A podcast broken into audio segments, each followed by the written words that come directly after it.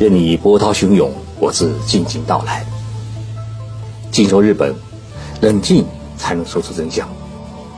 我是徐宁波，在东京给各位讲述日本故事。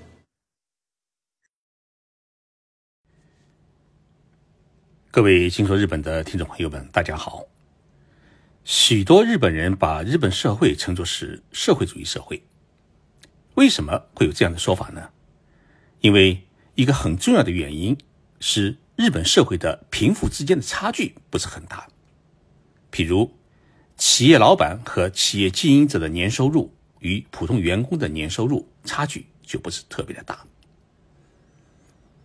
日本的公司老板分为两大类一类叫 oner 下丘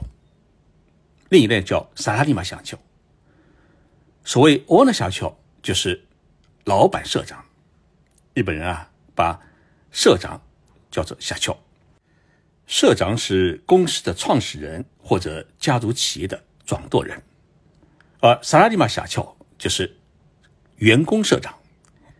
他是由公司的职员或者外聘人员担任社长。日本的公司也分为两类，一类呢是百年以上的老企业，日本全国有百年以上历史的老企业是三万五千多家。历史最为悠久的叫金刚组，创建于公元五百七十八年，也就是中国的南朝时期，已代代相传了一千四百十六年，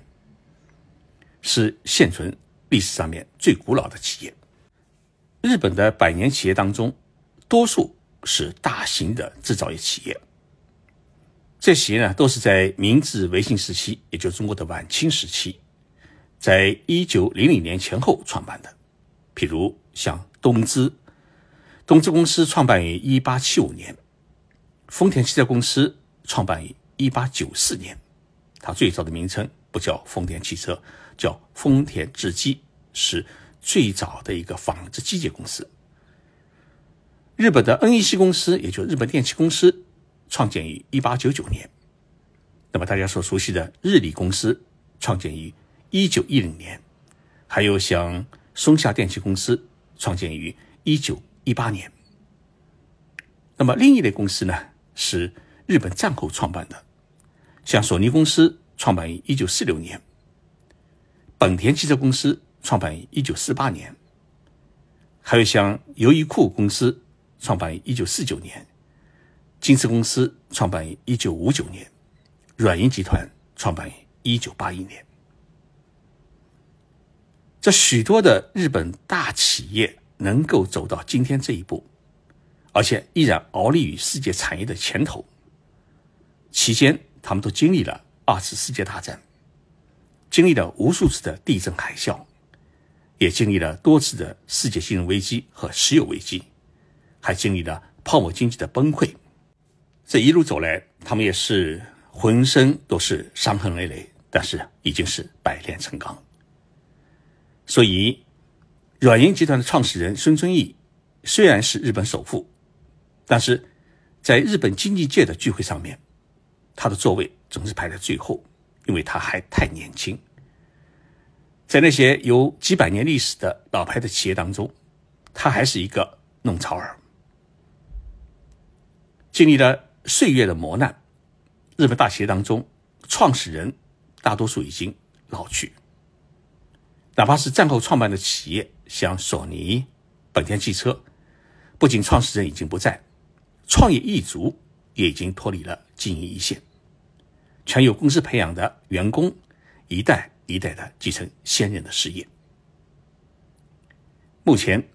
日本大企业当中，作为创业者依然在第一线的已经不多。像目前优衣库的创始人刘景正、软银集团的创始人孙正义。日本电产的创始人永守重信，他们还在第一线，但是年纪已经是六十多岁，或者已经七十多岁。丰田章男先生是日本经济产业界的一个特殊的存在，因为他既是丰田汽车公司创始人丰田喜一郎的长孙，而目前呢，还是丰田汽车公司的掌舵人。在丰田章男的领导之下，丰田汽车公司的业绩啊是年年攀升。尤其是在这三年艰苦的疫情期间，公司业绩更是创下了历史上第二高的业绩。二零二一年度的纯利润是达到了三万亿日元，大约是一千五百十四亿元人民币；销售额达到了三十一万亿日元，大约是一点五七万亿元人民币，是所有的日本企业当中业绩最好的一家，也是最大的一家。但是，他既是创业一族的长孙，又创下了历史性的优异的经营成绩。丰田章男的年收入是多少呢？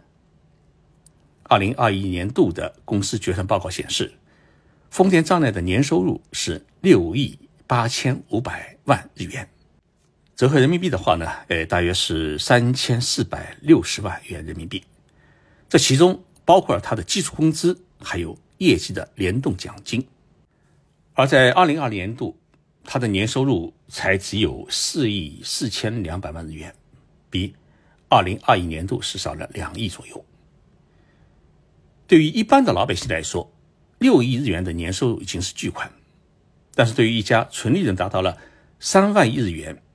员工总数达到了三十三万人的世界最大的汽车制造企业来说，丰田社长的年收入大概是三千多万元人民币，他的收入啊显然不高，因为同样是汽车制造企业。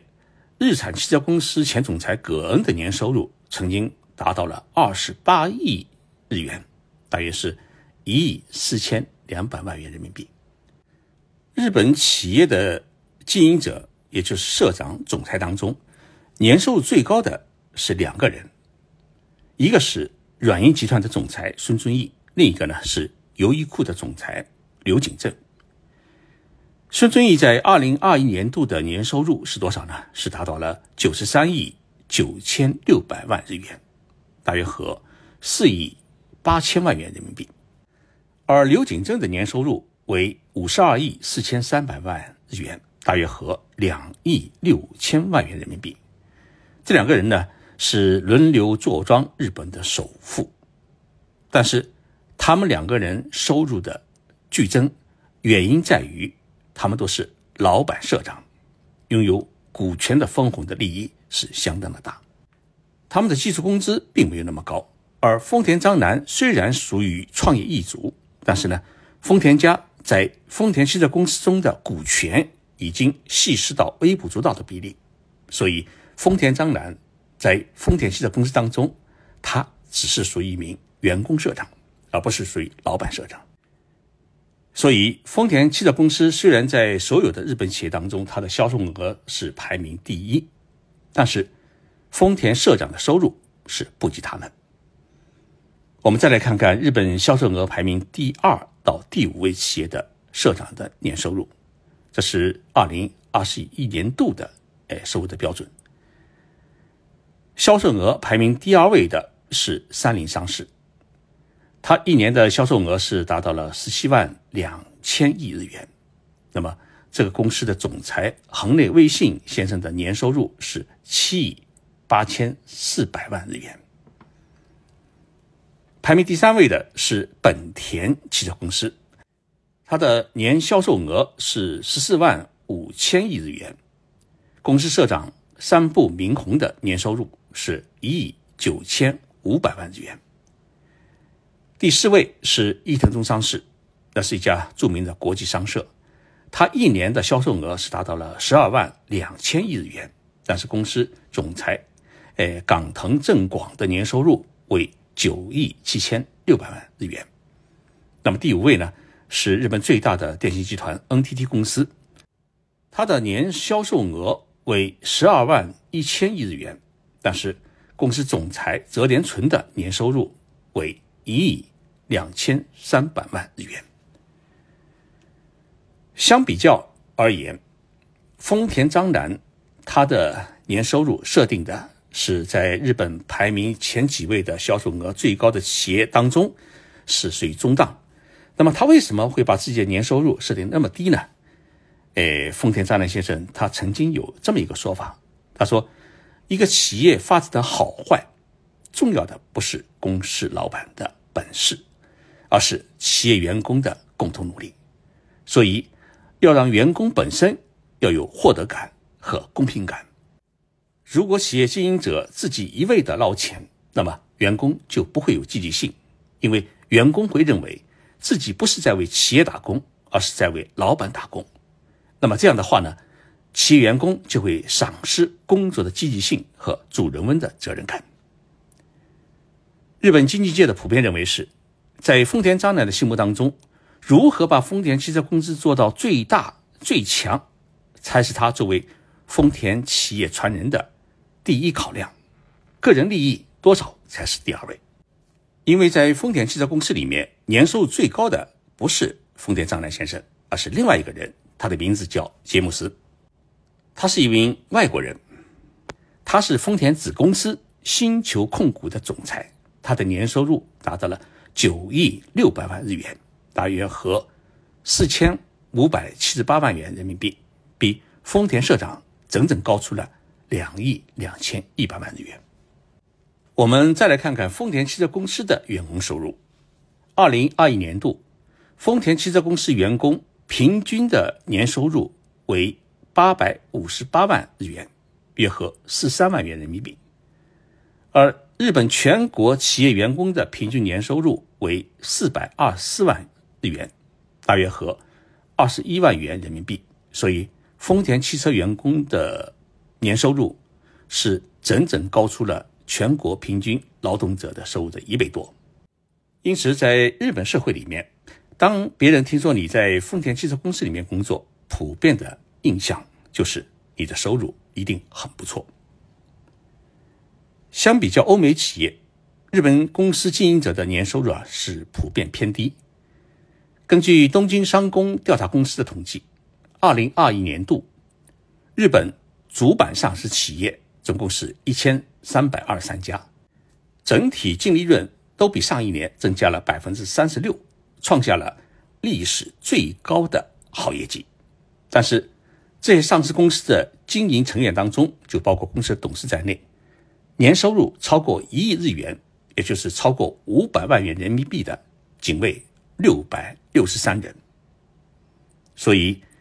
从以上这些例子当中，我们可以看出，日本还是一个相对平均主义的国家，所以他们自称为社会主义国家。谢谢大家收听这期节目，我们星期六再见。